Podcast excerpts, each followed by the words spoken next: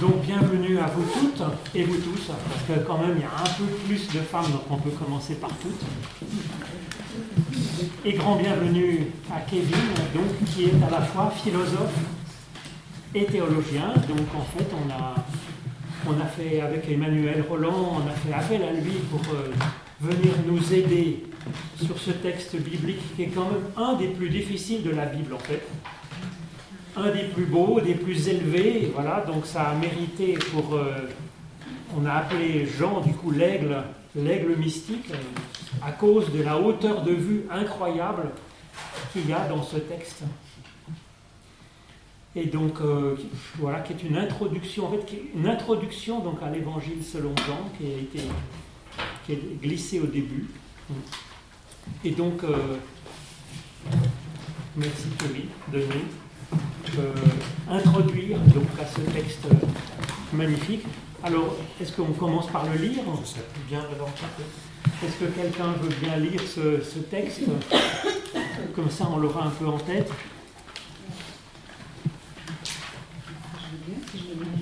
Ah, merci beaucoup.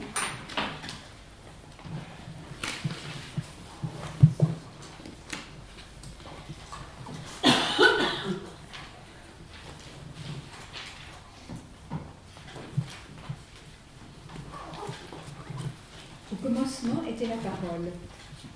La parole était auprès de Dieu. La parole était Dieu.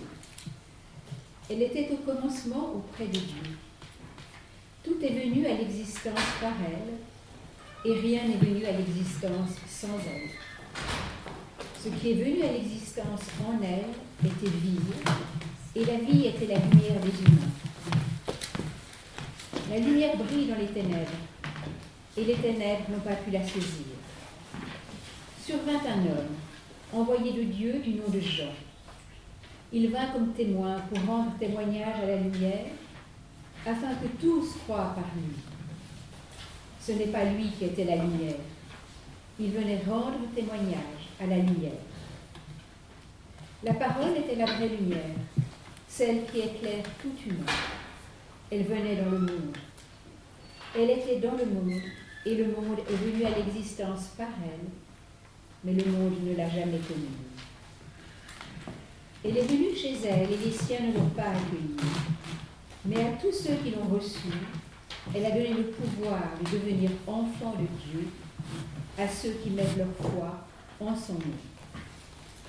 Ceux-là sont nés non pas du sang, mais d'une volonté de chair et d'une volonté d'homme, euh, ni d'une volonté de chair, ni d'une volonté d'homme, mais de Dieu.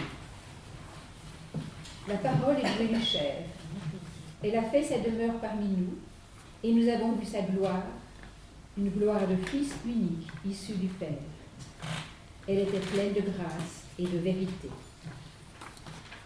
Jean lui rend témoignage, et il s'est écrié, c'était de lui que j'ai dit, celui qui vient derrière moi est passé devant moi, car avant moi, il était.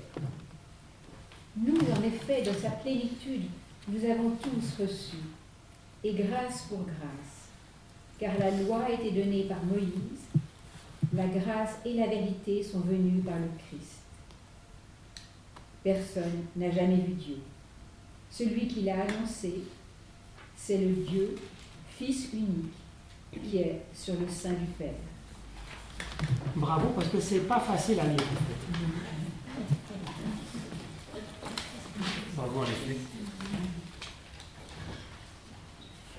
Eh merci euh, à tous déjà de m'accueillir. Ce que je vous propose, c'est de lancer la discussion. Je vais essayer de, rester, euh, rester sous une 30 minutes de présentation pour pouvoir laisser le temps à la discussion. si on peut faire moins, ce sera pas très mal. Euh, alors, vous vous souvenez peut-être que dans le premier Faust de Goethe, Faust essaye de traduire le premier verset du prologue, commencement était le, verbe, et euh, en, allemand, la traduction attendue est das Wort, et il hésite, il hésite, et finalement il raye d'un trait de plume le, mot et euh, il traduit euh, par tat, par l'action. Commencement était l'action. Alors, moi je vais essayer, j'espère que ça ne je ne choquera pas, une petite lecture faustienne, en quelque sorte, le prologue de Jean. Je vais, pour l'instant, c'est évidemment assez obscur, mais je crois que euh, Faust a mis le doigt sur quelque chose d'intéressant. Euh, il y a une dimension d'activité dans ce prologue qui est peut-être euh, mise un peu sous le boisseau dans, nos lectures peut-être plus spontanées. parce que ce, prologue, il, pose, il identifie Jésus-Christ à la parole, au verbe, euh, autrement dit, le terme grec c'est logos. Et ça, ça va être la grande difficulté de, hein, ce texte. Qu'est-ce que, que veut dire cette identification entre Jésus-Christ et le logos? Euh, Et c'est euh, l'interprétation traditionnelle comme souvent quand on veut du traditionnel, il faut aller regarder comment commentent les, catholiques. Euh, l'interprétation traditionnelle, c'est celle d'une. Ce, verset marque l'alliance, l'accord parfait, je cite Benoît XVI, euh, entre la, foi juive et la raison grecque. Euh, le logos, c'est au fond ce, que la marque de la c'est un concept philosophique, c'est la marque de la raison grecque et euh, qui est associé à Jésus-Christ, donc Jésus, un prophète euh, juif. Euh, et ça, Benoît XVI par exemple, voit cette union fondamentale, sans aucun, cette union parfaite, cet accord parfait, comme il le dit, entre la raison et la foi, dans trois textes clés. Un, d'ailleurs, que vous avez déjà vu ici, en Exode 3.14, je suis celui qui est, pour pour euh, l'interprétation catholique, et d'ailleurs aussi pour beaucoup de protestants, je suis celui qui est, c'est euh, une manifestation de la part de Dieu qu'il est l'être même. Il est cet être par lequel tous les autres êtres sont. Et ainsi, le Dieu d'Abraham, d'Isaac et de Jacob devient, euh, ainsi pensé dans les catégories qui sont celles de l'être, autrement dit les catégories de la métaphysique grecque. On rejoint euh, la, raison par, euh, la raison grecque par ce biais-là. L'autre euh, signe, c'est Acte 16, 6. Lorsque Paul veut se rendre en Asie, l'esprit interdit de prendre cette route, et donc il doit se tourner vers l'ouest, autrement dit vers l'Occident. Et euh, symboliquement, Benoît XVI interprète ça comme étant le signe que euh, Paul a pour mission de se tourner vers la culture grecque et de s'adresser aux Grecs, et par leur langage. Et enfin, le dernier, euh, le dernier saut qui, scelle cette, alliance entre la foi et la raison, c'est notre prologue. Jésus-Christ, identifié, même nommé par un concept grec typique de la métaphysique et de la physique, euh, le logos. Et le logos, disons rapidement, on va revenir évidemment là-dessus, c'est un principe d'ordre au sein du cosmos. C'est la raison en tant qu'elle organise le chaos originaire. Autrement dit, dans cette interprétation traditionnelle, disons, Dieu, par sa parole, parole c'est justement un des sens du mot logos, crée un monde rationnel. Et, c'est parce que nous-mêmes, nous sommes des créatures rationnelles, que nous pouvons retrouver la présence de Dieu dans ce monde et confesser son existence. Donc, autrement dit, une, harmonie, un, accord fondamental très profond entre la foi et la raison qui serait euh, consacré dans ce texte-là. Moi, mon hypothèse, elle va être plutôt euh, elle va être différente, pas contraire, mais un peu différente plutôt qu'un accord, une, alliance entre la raison et la foi, je parlerais plutôt d'un pacte, d'un échange, un marché euh, entre deux notions qui sont contradictoires, mais qui sont un peu obligées de travailler ensemble, euh, qui ne peuvent pas se passer l'une de l'autre. Je crois que, ce sera en tout cas mon hypothèse, là, dans ce prologue, Jean adopte une stratégie particulière, une stratégie argumentative et rhétorique qui consiste à utiliser le mot de logos pour parler de Jésus-Christ. Il est le seul, d'ailleurs, je le dis au passage, à le faire dans le Nouveau Testament. Personne d'autre le fait.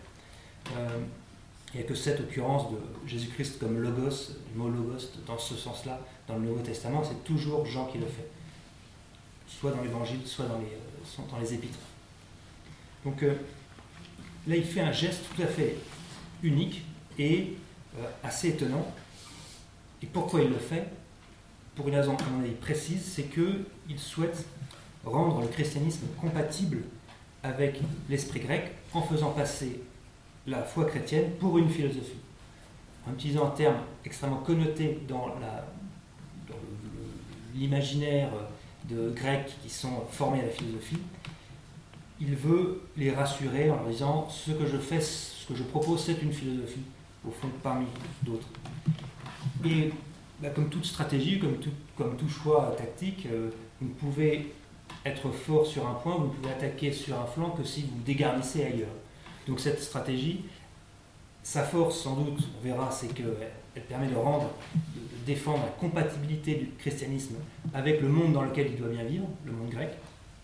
Mais peut-être en échange, il y, a une, faiblesse qui est peut-être, pour le dire de manière peut-être un peu polémique, le risque d'une captivité de l'évangile par la philosophie.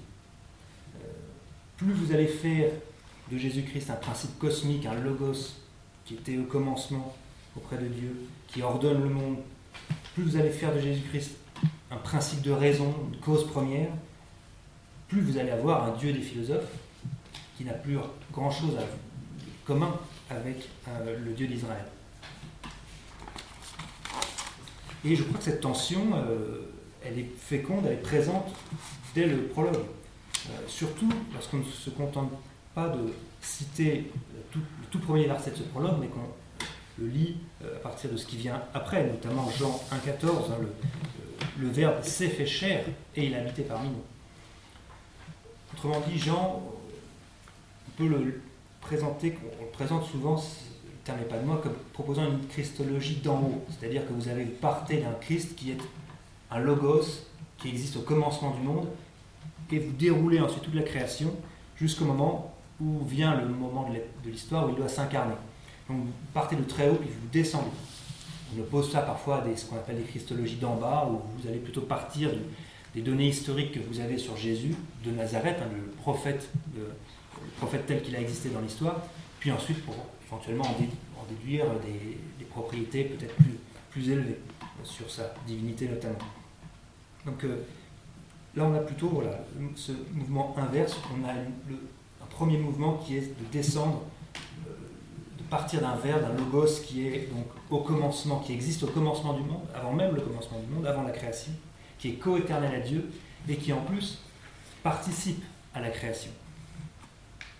Et puis, euh, ça, je disais que je parlais d'une tension parce que il y a quelque chose qui résiste à ce, mythe qui, veut se déployer, c'est l'historicité de Jésus.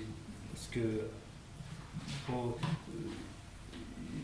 il n'est pas clair quand vous voyez l'histoire de euh, Jésus-Christ qu'il est le déploiement d'un plan prévu de toute nécessité par Dieu. Il y a plein de choses qui résistent et qu'il essaie de, dissimuler. Euh, il y a une contingence qui semble irréductible euh, dans, dans, ce parcours de Jésus. Pourquoi est-ce que le, ce logos s'incarne dans le monde juif à l'époque, dans, ce, dans, ce, euh, dans cette trou paumé qu'est Nazareth? Pourquoi est-ce que se fait baptiser par Jean Baptiste? C'est un peu bizarre, un logos, un divin qui se fait baptiser pour le pardon des péchés. Et évidemment, pourquoi est-ce qu'il est rejeté et mis à mort?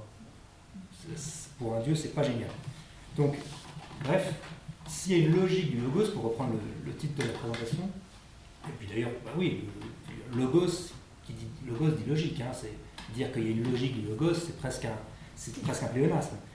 Donc s'il y a une logique du logos, la nature de cette logique est quand même pas très claire. On a une tension entre une sorte de déploiement nécessaire de la logique telle au fond, telle qu'on la, comprend encore aujourd'hui, mais quelque chose qui résiste, qui est euh, la logique de Jésus de Nazareth quelque part, c'est-à-dire cette contingence, cette historicité irréductible du personnage. Et cette, tension est à l'œuvre dans ce prologue, et c'est ça qui le rend fascinant, parce qu'il ne fait pas disparaître ne fait pas disparaître cette, résistance de la particularité de l'histoire. Juste pour, on a lu le passage, mais simplement pour, resituer le, cadre, le schéma global, ensuite je ferai quelques, petites, quelques petits points d'éclairage. Ce prologue, on peut le déployer en quatre parties hein, qui fonctionnent un peu comme une sorte d'entonnoir ou de mouvement, euh, encore vertical, descendant. On va du plus général au plus précis. On part d'abord d'un verbe qui est présent à la création du cosmos, des versets 1 à 5. Puis ensuite, qui nous est dit que ce verbe s'incarne, et cette incarnation est annoncée par Jean, et pourtant elle est rejetée par le monde. On passe du cosmos au monde ici au sens plus restreint, disons, des, hommes, des êtres humains. Donc là on est des, versets 6 à 11. Et puis enfin, disons, le troisième moment, 12 des versets 12 à 13, les, ceux qui reçoivent, le plus petit nombre encore, qui reçoivent cette parole, ce logos, c'est qu'ils l'accueillent. Les, les enfants de Dieu, c'est le terme qui est employé par l'évangile, autrement dit les chrétiens. Donc,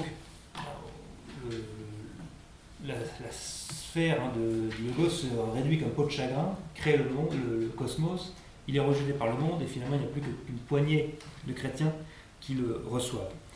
Et enfin, le, prologue du verset 14 à 18 à la fin se termine par une sorte de clé de lecture de l'ensemble du texte ce, qui nous donne un peu l'identité de ce logos, euh, c'est euh, cette identité elle nous est donnée par le Père. C'est le Père lui-même qui, euh, donne l'identité du Fils.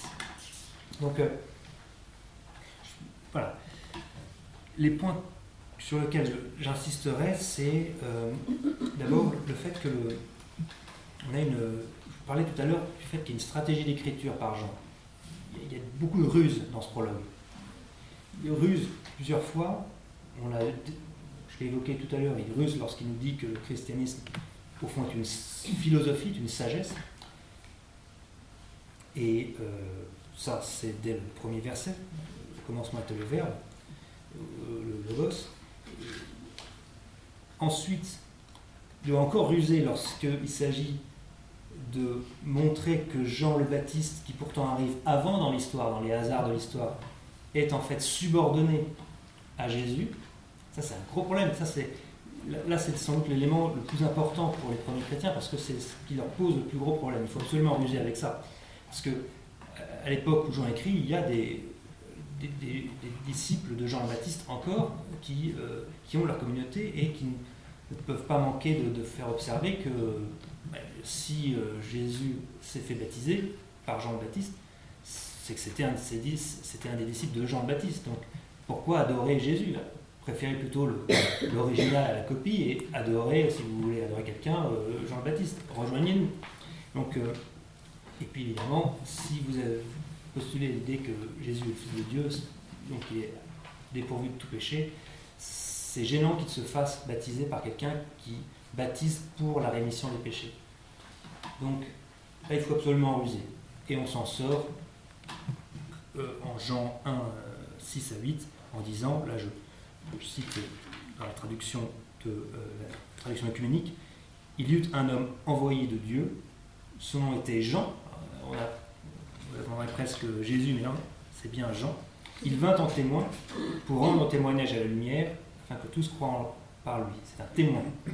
Il n'était pas la lumière, précise, mais il devait rendre témoignage à la lumière ce thème, cette correction constante se retrouve ensuite dans tout début, immédiatement après dans, Jean. Donc, voilà, il faut expliquer, il faut remettre l'histoire dans le bon sens, au fond. Il faut dire pourquoi est-ce que celui qui vient avant dans l'histoire, en réalité, n'est pas une prééminence particulière. Deuxième ruse. Troisième ruse, l'incarnation de la chair, l'incarnation dans la chair, pardon, en Jean 1, 3, euh, euh, euh, pardon, 1, 13, pardon, Le verbe s'est fait chair, il a habité parmi nous. Là, il s'agit vraisemblablement de barrer la voie à une forme de sagesse avec laquelle il ne faut surtout pas confondre Jean, selon l'auteur, qui est la gnose. Je ne vais pas entrer là dans le détail de ce que c'est que la gnose, ça nous emmènerait trop loin, mais euh, la gnose avait un certain mépris pour la, chair, l'existence humaine dans sa finitude, dans sa contingence, dans sa part de, mal qui l'habite.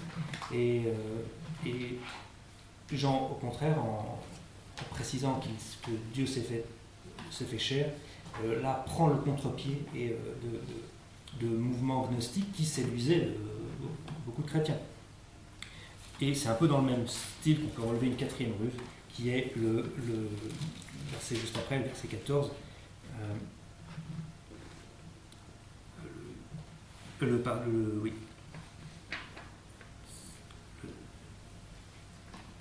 Oui, c'est ça. Enfin, c'est un peu la, même idée.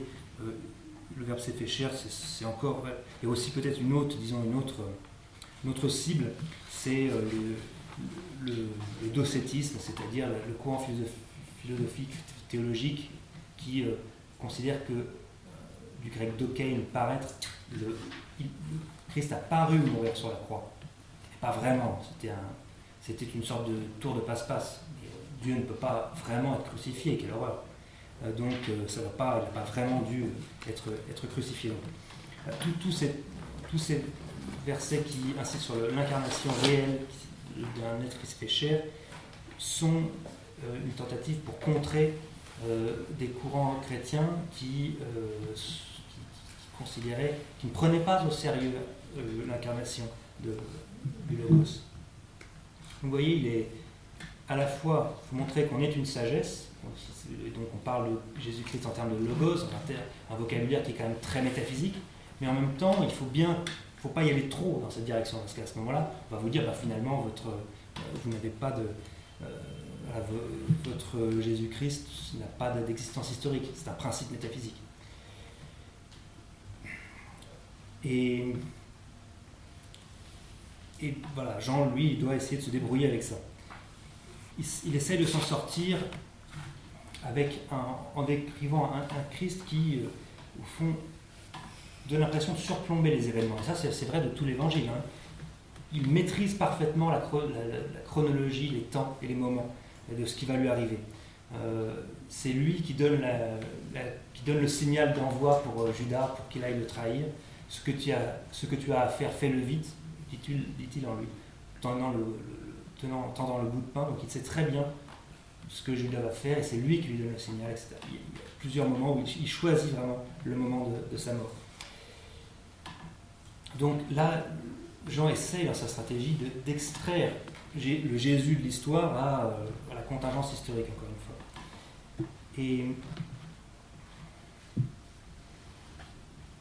Et comme je le disais, l'inconvénient de cette stratégie, c'est que en, défendant cette espèce de nécessité et de, transparence de Jésus à sa propre histoire, certes, on rend ça plus audible peut-être pour un auditoire grec, mais on court le risque de voir la philosophie confisquer ce, le gosse au profit d'une sagesse qui euh, dilue un peu la figure du Christ. Ça, c'est quelque chose, les enjeux, on les vit encore aujourd'hui, n'y a pas de réponse euh, là-dessus, mais en théologie, vous allez pouvoir tout à fait opposer les théologies libérales euh, avoir tendance à plus insister sur une prise en compte de Jésus, de Nazareth, du prophète tel qu'il a existé historiquement, et à l'autre, euh, l'autre bout du spectre, vous allez avoir des théologies les plus positives, si vous voulez, plus dogmatiques, un peu à la Karl Barth, qui vont être beaucoup plus prudentes vis-à-vis de l'historicité du, du personnage. Alors, je reviens, j'éclaire simplement euh, cette histoire de cet usage du terme de logos. Euh,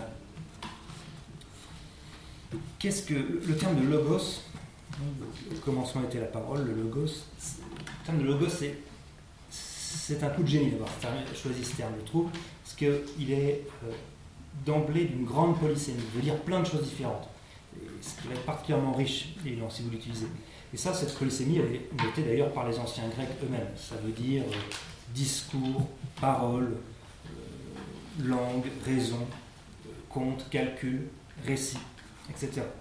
Et si vous voulez, ça dérive du verbe legain, qui est l'idée de rassembler, de créer une unité à partir d'éléments qui sont disparates, qui sont différents. Donc il y a euh, l'idée d'une pluralité, mais qu'on rassemble dans un tout. Et vous avez toujours cette dimension qu'on va retrouver, double dimension qui est à la fois quelque chose, le logo c'est quelque chose de rationnel, et c'est aussi quelque chose de discursif, qui passe par le discours. D'où le fait que, voilà, par exemple, on traduise, euh, que la Bible seconde traduise par parole. C'est euh, sans doute la traduction qui est la plus proche du, du, grec, il me semble. Et euh, la traduction œcuménique choisit verbe, c'est la traduction un peu canonique, mais en fait c'est un peu, c'est très proche. Disons que le, latin a traduit logos par verbum, verbum ça veut dire au départ euh, le, mot, la parole. Ensuite en français c'est devenu euh, verbe, mais on a conservé verbe. Mais au fond il y a un peu la même, la même idée d'une parole qui, qui suggère une, pas simplement un mot, mais qui, suggère une forme d'action, de, prononciation. Euh, donc cette logos, à la fois une raison, une raison discursive, une raison parler, dialoguer, c'est quelque chose qui est présent euh, dès les... C'est pas une invention de gens, c'est présent dès les, euh, dans la philosophie grecque, dès les présocratiques, chez les gens comme Héraclite où le logos est interprété à la fois comme un raisonnement, un énoncé, mais comme un principe qui ordonne le chaos. Euh, et c'est surtout vraiment chez les stoïciens que ça, prend toute son ampleur, et c'est sans doute, euh, là le, lien le plus direct avec l'évangile de Jean est sans doute dans l'influence du stoïcisme. Si Jean ne pense pas aux stoïciens, ce qui est possible, en tout cas ses lecteurs au IIe siècle pensent, quand ils lisent Logos, pensent à la philosophie stoïcienne. Et qu'est-ce que c'est que le logos chez les stoïciens? C'est euh, une raison qui est à la fois présente en tout homme et en même temps présente dans l'univers, manifestée, immanente dans, le cosmos. C'est euh, voilà, un ordre rationnel et immanent du cosmos. Qu'ils le décrivent comme une sorte de feu. Les stoïciens le décrivent comme un feu, parfois identifié à Zeus d'ailleurs, en tout cas comme à un dieu, donc c'est bel et bien un Dieu. Euh, un Dieu, ce logos qui ne crée pas le monde à partir de rien, ça c'est la différence par rapport au prologue, il n'y a pas de création ex nihilo dans la philosophie grecque, mais euh, qui organise la matière, le chaos originel. Ça c'est quelque chose de tout à fait frappant dans la vision que les Grecs ont du cosmos, alors que nous, modernes, avons plutôt spontanément l'idée de l'univers comme quelque chose qui est organisé par des lois. C'est tout l'inverse chez les Grecs l'idée première, c'est le chaos.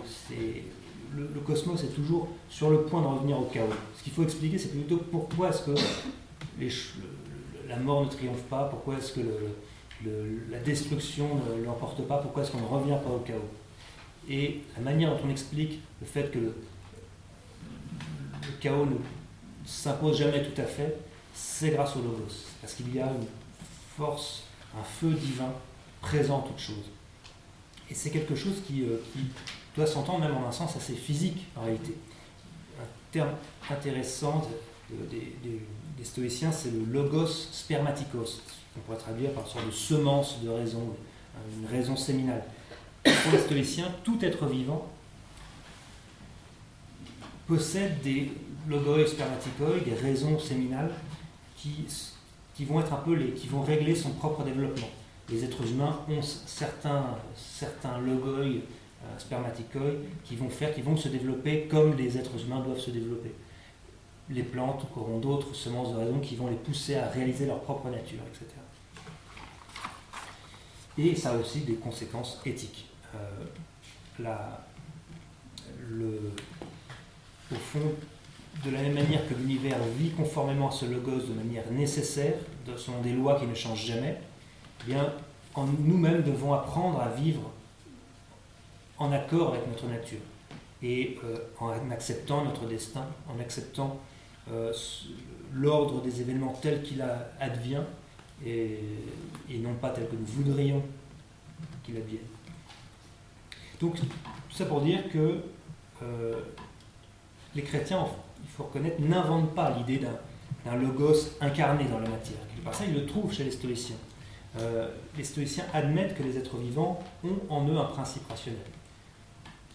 Et, c'est pourquoi, effectivement, les chrétiens du IIe siècle qui lisent ces textes, en lisant le Logos, euh, ont certainement en arrière-fond, plus ou moins conscient, la philosophie stoïcienne. Euh, et ça, ça c'est génial, parce que du coup, bah, du coup le christianisme n'est pas du tout cette espèce d'aberration. il faut se remettre dans la, tête des premiers chrétiens qui, de, culture grecque devaient expliquer à d'autres Grecs que euh, ils adorent un Dieu qui déjà s'est fait chair, s'est incarné dans un être vivant précis, et en plus a été tué comme un criminel. C'est inimaginable, c'est absurde. Et, là, vous avez quelque chose de, très fort, parce qu'on peut dire non, mais bon, Jésus-Christ, c'est le Logos, il s'est incarné, oui, mais au fond, euh, il s'est incarné comme, euh, de la même manière que les, euh, les, semences de raison sont incarnées dans toute la nature. Et là, par exemple, un exemple de ça, c'est Justin, philosophe du IIe siècle, qui dit que oui, le, Christ, c'est le Logos, c'est-à-dire une force divine qui ordonne l'univers, qui est répandue en tout homme sous forme de logos spermatikos, justement, il reprend le terme directement, les stoïciens, et, et c'est aussi ça la source de notre rationalité. Alors là, vous voyez bien que, d'un point de vue métaphysique, ça roule très bien. Mais Jésus, je veux dire, la figure historique de Jésus de Nazareth, elle ne sert absolument à rien. elle n'a plus aucune importance. Votre logos, là, c'est juste un concept métaphysique bien pratique pour, euh, pour faire accepter votre foi dans un monde qui est complètement étranger à première Et euh, ça, c'est la première étape ma, ma foi est une philosophie tout à fait acceptable qui au fond reprend les mêmes catégories. La deuxième catégorie, la deuxième étape, c'est de dire non seulement le christianisme c'est une philosophie, mais c'est la philosophie, la philosophie par excellence. Tous les autres philosophes, les païens, ont eu des bribes, des parcelles de logos, mais au fond, seuls nous possédons pleinement le logos. Et voilà.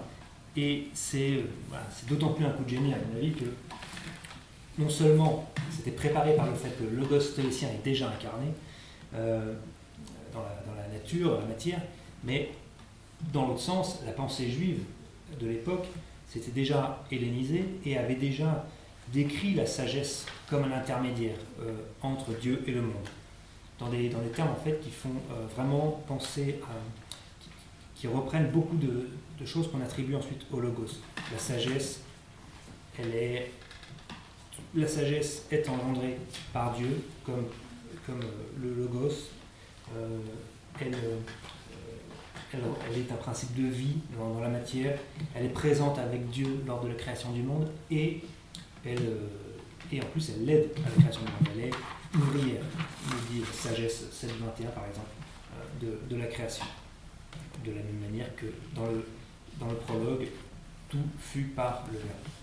Il dit au verset 3. Bon, j'ai déjà pris suffisamment de votre temps, mais il faut voir ce qu'on a gagné et ce qu'on a perdu. Euh, on a gagné une superbe solution de continuité avec l'esprit grec, et euh, ça a permis à la religion chrétienne de devenir une magnifique euh, religion universelle, religion d'État un peu plus tard. Donc c'était un calcul extrêmement payant. C'était une stratégie qui, de ce point de vue, a. Le prix à payer, c'est que pour le dire un peu brutalement, mais tant pis, je serai l'auteur, j'ai plus beaucoup de temps pour tenir la demi-heure comme j'avais promis. Jésus de Nazareth ne vous sert plus à rien. C'est vraiment euh, autant euh, le prologue essaye de le tenir, autant la suite on oublie complètement. Euh, assez rapidement, vous allez avoir des théologies du verbe où le verbe devient une sorte de cause première, si on veut, qui donne un peu l'impulsion, puis après, ça n'a plus aucune importance. Et ça, la philosophie va vraiment l'utiliser à fond. La figure symbolique de ça, c'est Hegel. Euh, Hegel reprend, développe toute une logique, justement, euh, la logique de l'esprit, qui traverse un certain nombre de moments historiques, dont le moment de la religion juive, qui est dépassé par le, moment de du monde de, l'esprit romain, et qui lui-même va être dépassé par le christianisme. par l'incarnation justement de, Jésus-Christ. Mais je vous rassure, le moment de, l'incarnation de Jésus-Christ est lui-même dépassé par le développement de l'esprit qui laisse, qui laisse Jésus sur son passage. C'est pas, pas important. Ce n'est qu'un moment du développement de l'esprit. La logique devient autonome, si en quelque sorte. La logique de l'esprit se débarrasse au bout d'un moment de Jésus de Nazareth. Voilà, après, c'est une stratégie, hein. c'est pas un peu vouloir, c'est pas, grave forcément, ça peut se faire, mais euh, bon, moi je trouve que c'est dommage personnellement, et, euh, et, ça reste quelque chose qui est encore présent dans nos habitudes. Euh, et, je pense que on devrait essayer de retrouver cette, cette dimension d'incarnation dans, dans notre foi chrétienne. Et toutes les fois où on imagine euh, Dieu comme une sorte de, de, grand, grand, ordinateur qui euh, lance le, monde et qui le, et dirige de manière nécessaire par sa providence, etc., on est plutôt quelque part en train de se laisser un petit peu séduire par cette idée d'un Dieu logique qui se déploie. Au contraire, je pense que là, chaque fois que, comme Faust qui s'interroge sur le, sur le fait qu'au fond, il y a une dimension d'action dans le, dans, notre, dans le geste, dans la foi chrétienne. Toutes les fois où on s'interroge sur la manière dont on peut agir en chrétien dans la situation contingente qui est la nôtre, sans nécessité, avec euh, des aléas, du hasard euh, et, une possibilité aussi d'échec, là on est peut-être plus à l'écoute de cette dimension d'incarnation qui est aussi celle du prologue. Ben, je vous remercie. Merci beaucoup. Est-ce que vous avez des, des remarques, des suggestions, des questions euh, pour euh, Kevin par rapport à cette, euh, surtout cette relecture donc de, dans la philosophie grecque hein. Moi, j'aimerais poser quelques questions. déjà, le, rapport entre ce prologue et la création, finalement. Et puis, euh, par rapport à, au logos qui devient lumière, en fait, ça, ça m'interpelle. Cette lumière, euh, disons, devrait éclairer la raison qui enferme dans une logique,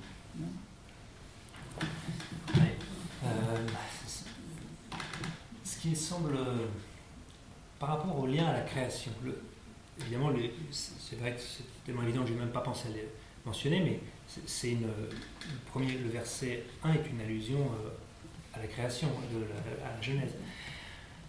Et, là-dessus, ce qui, me semble intéressant, c'est de voir, de se demander justement quel est euh, chez ces gens est un, chrétien lorsqu'il écrit au sens où il a, on est déjà, il a déjà rompu vraisemblablement avec sa communauté juive d'origine, mais c'est bien quelqu'un qui a une culture juive et qui donc a toute une qui, cette mentalité euh, juive. Euh, la question qu'on s'est posée, c'est lorsqu'il parle de logos, à quel, quel mot hébreu est-ce qu'il euh, renvoie et donc derrière quelle vision de ce geste créateur il a? Et il y a deux théories. celle qui est qui a longtemps, en tout cas longtemps été tenue pour la plus probable, c'est celle que le, mot logos ici renverrait à, au, euh, mot euh, hébreu chorma, la, sagesse. Voilà. Et, euh, et, pour les raisons aussi que j'indiquais, c'est-à-dire que le, vous avez des textes hébreux marqués par la culture grecque qui font qui personnifient en quelque sorte la sagesse et qui en font une, voilà, une sorte d'entité qui est présente à la création et qui aide Dieu à créer le monde. Donc là, c'est plutôt c'est des récits de création, mais pas les récits de création de la Genèse qui ont influencé, qui auraient influencé le prologue dans cette interprétation. C'est plutôt déjà des textes relativement tardifs et marqués par la culture mystique. Et le problème, c'est que malgré les points communs, bah, attend, si c'est bien Chorma qu'il a en tête, on devrait attendre comme terme grec, là, non pas logos, mais sophia, C'est comme ça que la Septante, la traduction juive de l'ancien, la traduction en de l'Ancien Testament, euh, traduit euh, Donc, euh, or, il n'emploie pas ce terme, il emploie celui de logos, justement. D'où la deuxième interprétation. Le mot qui se renverrait à logos en hébreu serait davar, la, parole. Et alors là, pour le coup, on est sans doute plus proche de quelque chose qui relève de ce geste, de, cette parole créatrice de Dieu, la création comme euh, commandement divin, Dieu qui, parle et le, monde est. On trouve dans la Genèse, mais à dire aussi dans plusieurs psaumes, c'est pas quelque chose de tout à fait connu. Et, et là, je pense que du coup, on retrouve cette thématique de la lumière pour faire Oui, oui, je suis d'accord. Non, mais on perd un peu de la sagesse. On perd la sagesse, oui. On est obligé de choisir. Et sagesse, vous insistez, vous êtes avec Benoît XVI, vous êtes en travail de compagnie, hein, vous insistez sur une forme de, rationalité à l'œuvre dans le monde. Et euh, Dieu parle, certes, mais au fond, c'est une parole de raison, c'est une parole qui, a une forme de logique interne. Et euh, avec Daval, vous insistez plus peut-être sur l'acte créateur, de parole qui, commande euh, à la lumière qu'elle soit.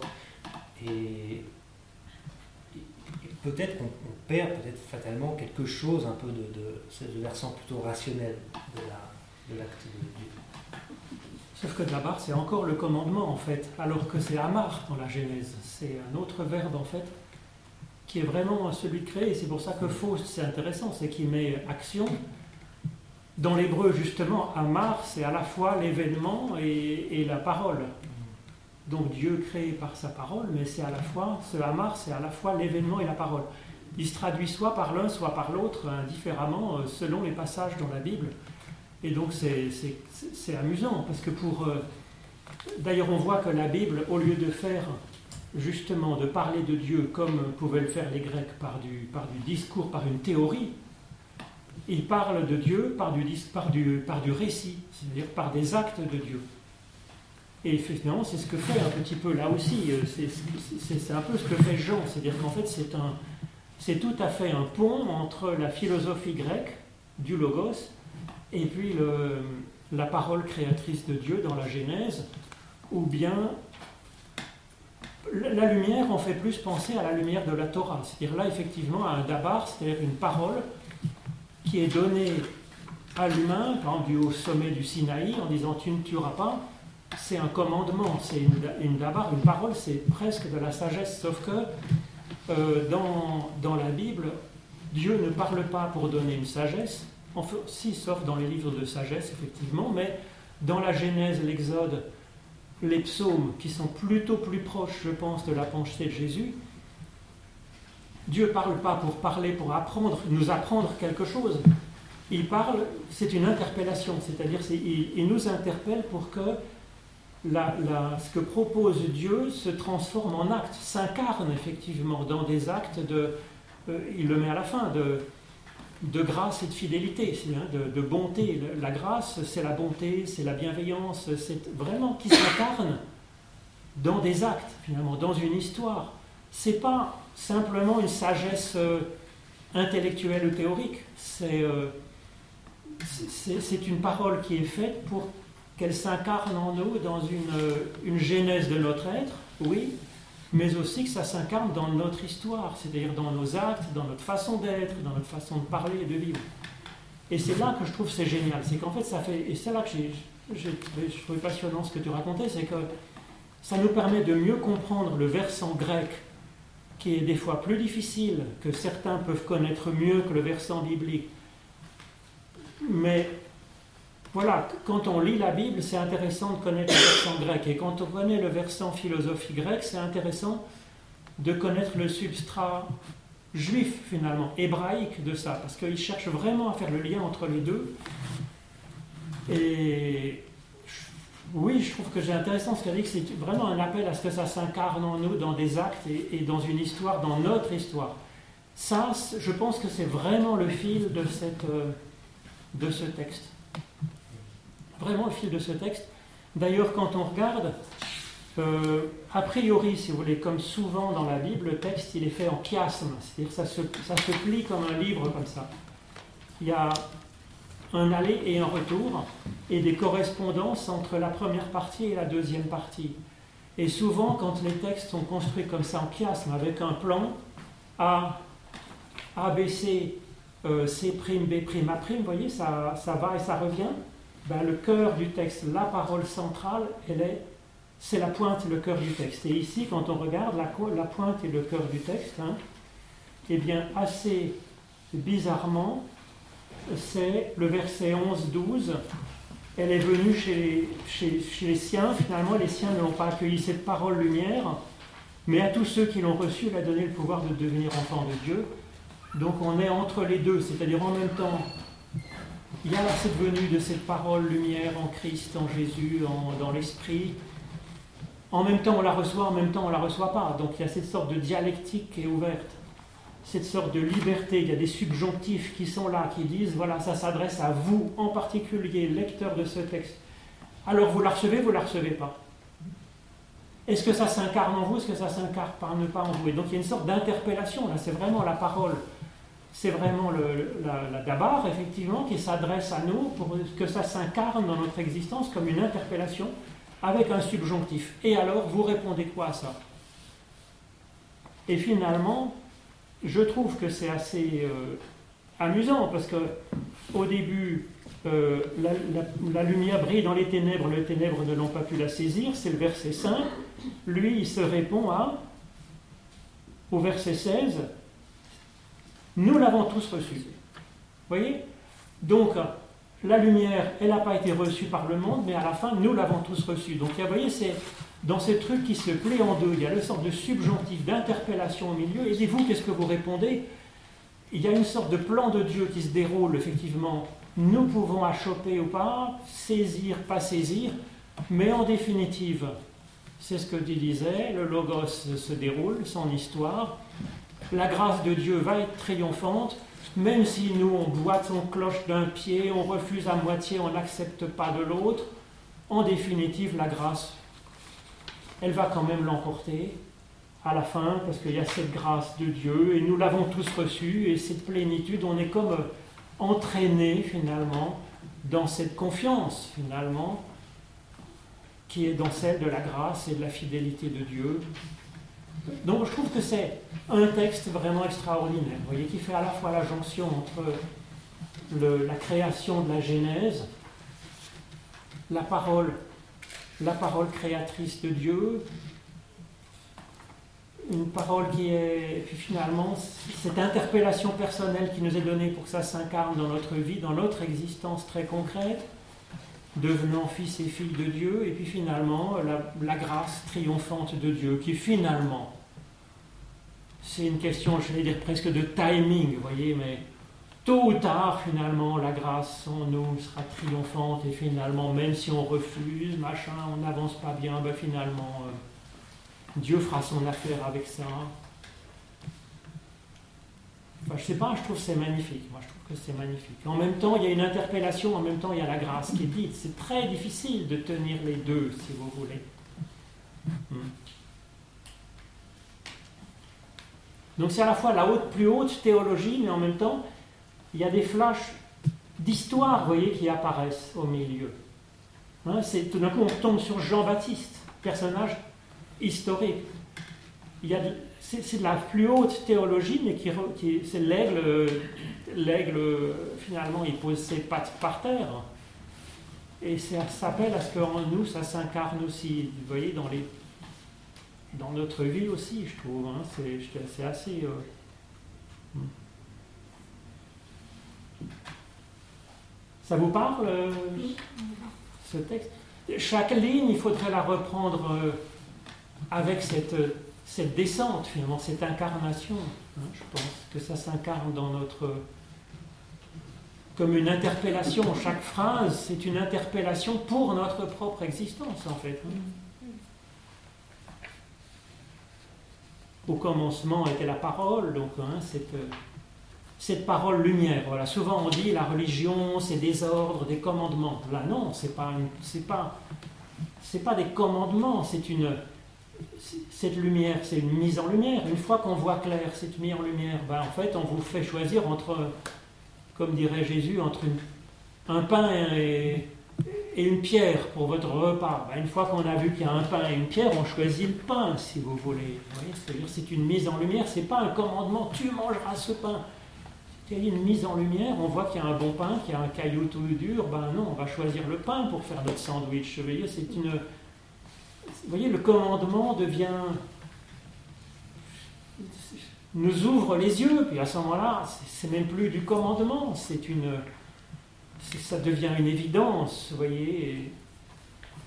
Donc moi je trouve que c'est, non, c'est, en même temps c'est polémique avec les vis-à-vis de la Torah, je pense quand même, hein, du, des commandements, dit tu feras, tu feras pas. Mais quand on voit ce que c'est que la vie, on n'a pas envie de tuer, si vous voulez. Vous voyez ça C'est ça la mise en lumière, je pense. Hmm. D'ailleurs, ce point de polémique contre la Torah, c'est aussi euh, peut-être quelque chose qui peut expliquer le fait qu'il n'ait pas choisi le terme de Sophia et hmm. plutôt que le terme de logos, puisque là j'avais lu, euh, je ne suis pas assez spécialiste, mais j'avais lu que euh, à cette époque-là, dans la tradition rabbinique, justement la, Sophia était interprété comme symbolisant la Torah, justement. Or, dans, le, hmm. la, fin du prologue, effectivement, c'est vrai, une polémique, si la loi fut donnée par Moïse, la grâce et la vérité sont données par Jésus-Christ. Donc la loi est en tout cas secondaire, on va dire, par rapport à, ce qu'apporte Jésus. Et du coup, peut-être que finalement, là où on attendrait Sophia, elle utilise Logos aussi pour se décaler par rapport à, la perspective rabbinique et pour proposer quelque chose d'un peu plus, euh, peut-être un peu plus large.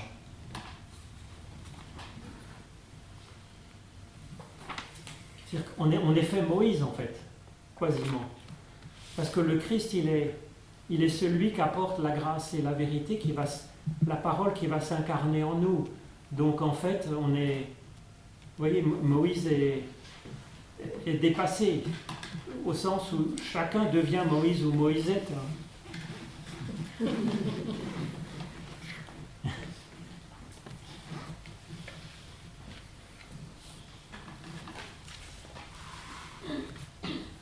Grâce et vérité, c'est c'est-à-dire c'est une, paire qui est très très classique qu'on voit une trentaine de fois dans la, dans la Bible hébraïque.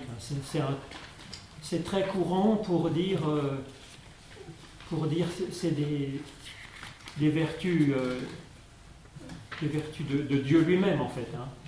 de, ou plutôt de, de l'éternel, de Yahvé, de Dieu en tant qu'il est source de pardon, source d'être, source de, de, miséricorde, oui, de grâce et de. Alors, vérité, c'est trompeur parce que vérité, c'est aletheia en grec, mais là, on voit bien qu'à travers ce mix grâce et vérité, c'est les concepts hébraïques qui sont derrière. C'est un grand classique, c'est une paire très classique dans la Torah. Et donc, euh, la, la, vérité, c'est pas la vérité d'une connaissance c'est la vérité d'une fidélité, d'une vérité de relation, une vérité d'être, une vérité d'être vrai. Quoi. Euh, et donc c'est une, c'est la, c'est la relation fidèle de, l'amitié, de l'alliance. Et donc Dieu est comme ça, il est, il est grâce, il est bonté, miséricorde, bienveillance, tout ce qu'on veut. Et il est fidèle, c'est-à-dire qu'il nous tient dans cette relation, même unilatéralement.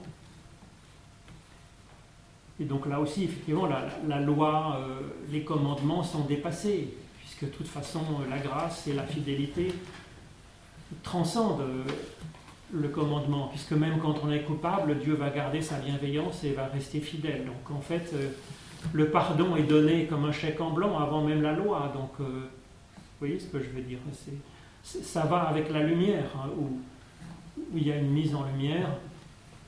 Donc ensuite, euh, le choix est, évident, on n'est même plus dans le commandement. Donc il y a deux déminages par rapport à la loi qui la rendent euh, obsolète dans un sens. En amont par le pardon et en aval parce qu'on voit clair et donc on n'a même plus besoin de nous enseigner ce que c'est que de ne pas tuer finalement. Que c'est trompeur d'utiliser le terme aletheia, effectivement, mais justement, c'est encore on aurait pu l'interpréter aussi comme justement cette ruse où, oui. grâce à l'hérité, pour un lecteur juif, ça envoie toutes les écritures, mais aletheia, en grec, c'est encore un autre concept philosophique évidemment associé au logos. Très lourd, oui, oui. Très lourd, et qui va attirer, enfin chacun y trouve son compte. Alors ce débat euh, Bible hébraïque et sagesse et philosophie grecque, c'est pas pas Jean qui l'invente, hein, puisqu'en fait euh, on dit que Alexandre le Grand, quand il a envahi euh, le secteur, il est allé au temple de Jérusalem, il a discuté avec les sages les sages hébraïques, hein, et qu'il y a eu ces dialogues qui est rapporté dans le Talmud d'ailleurs entre Alexandre le Grand et les sages de la Torah. Et effectivement, la traduction des 70 dont tu parlais, c'est moins 300.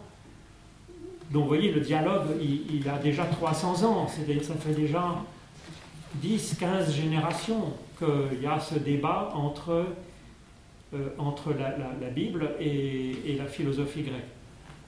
Et même c'est en amont de ça, parce que la philosophie grecque, tu parlais d'Héraclite, c'est quoi? C'est moins 700 Oui, euh, à peu près. Et c'est l'époque où ils ont commencé à rédiger euh, la Torah aussi. C'est-à-dire que chacun, à ce siècle-là, de moins 700 jusqu'à moins 300 et après, il y a eu ce dialogue, d'un côté la philosophie grecque, de l'autre côté la Bible, avec des rapprochements, des débats, et chacun à sa façon a cherché à creuser cette question. Euh, donc oui, je pense que ça, pour nous aujourd'hui, c'est passionnant, parce que notre, en particulier grâce à ce prologue, je pense, mais aussi grâce à Paul, nous, on est une civilisation qui est en fait euh, gréco-hébraïque. Beaucoup plus, on dit judéo-chrétien, en fait, on est beaucoup plus gréco-hébraïque. Et donc, on a notre, toute notre pensée, notre conscience, elle est nourrie à ces deux mamelles. Et dans le dialogue entre les deux. Donc, je crois que ce prologue est vraiment quelque chose qui, pour nous, est à la racine même de notre conscience et de notre pensée. J'ai une petite question. Dans ma traduction, euh, grâce et vérité est traduit par tendresse et fidélité. C'est une extrapolation poétique ou Non, c'est très très beau. C'est très très beau. Donc ça, c'est la Bayard, non C'est ça? Oui, c'est la Bayard. Je trouve que c'est vraiment une trouvaille. C'est très beau. C'est plus proche. Euh, tendresse et fidélité. Est-ce que c'est une extrapolation poétique ou c'est un substrat hébraïque? Non, c'est vraiment substrat hébraïque. Ah. Parce que comme euh, je te disais, c'est que là, le, la grâce, c'est la miséricorde, c'est vraiment le côté Yahvé, c'est-à-dire c'est le côté, c'est vraiment très maternel en mhm. fait. Dans les schémas classiques, la maman elle est tendre et machin, et le papa il est un peu euh, celui qui donne la loi et qui gronde et qui tape. Macho. Donc là c'est vraiment la tendresse maternelle et effectivement la fidélité. dans l'hébreu c'est emuna, c'est le mot, euh, c'est le mot de amen, c'est le mot de c'est le mot de, la foi en fait. Hein. il me semble qu'on peut effectivement le traduire soit par vérité, soit par fidélité, ou fermeté. Emouna, c'est traduit tantôt par fidélité, tantôt par, euh, tantôt par, euh, par vérité. Oui, tout à fait. Dans le, dans nos, donc c'est, c'est très très bien traduit. Ça, c'est vraiment une trouvaille. Parce que la vérité, on se pense à quelque chose, vous voyez, de massif. Alors que la fidélité. Euh, le massif est peut-être déjà un peu intellectualisé. Intellectualisé, oui, c'est ça. Oui, oui. De la connaissance. D'ailleurs, hein, euh, quand il y a marqué la foi, hein, afin que quoi Non, il y a, il y a euh, croire, non?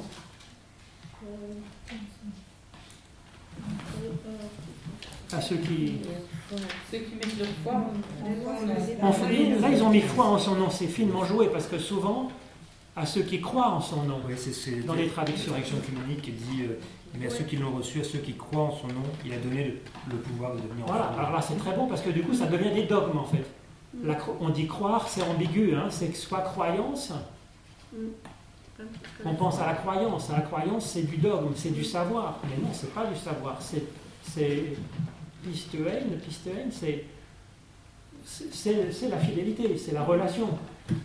Donc même quand on doute, qu'on est complètement faux, euh, on peut être dans la foi. On le voit pour le centurion romain, si vous voulez. Il n'est pas monothéiste, Et Jésus, il admire sa foi, c'est-à-dire sa, fidélité de relation, sa fidélité d'être.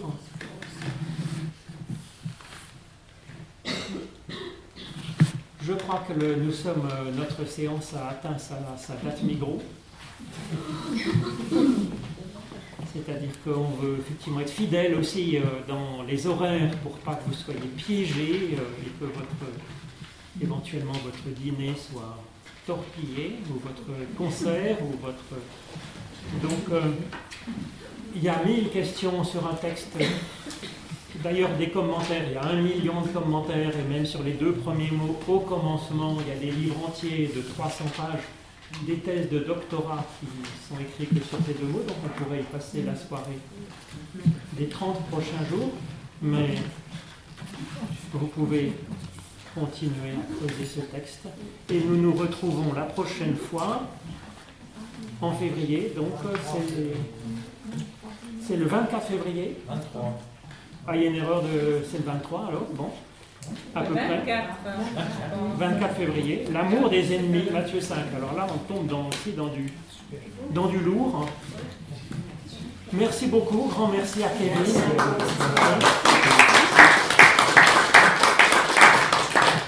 De nous avoir consacré cette soirée, surtout que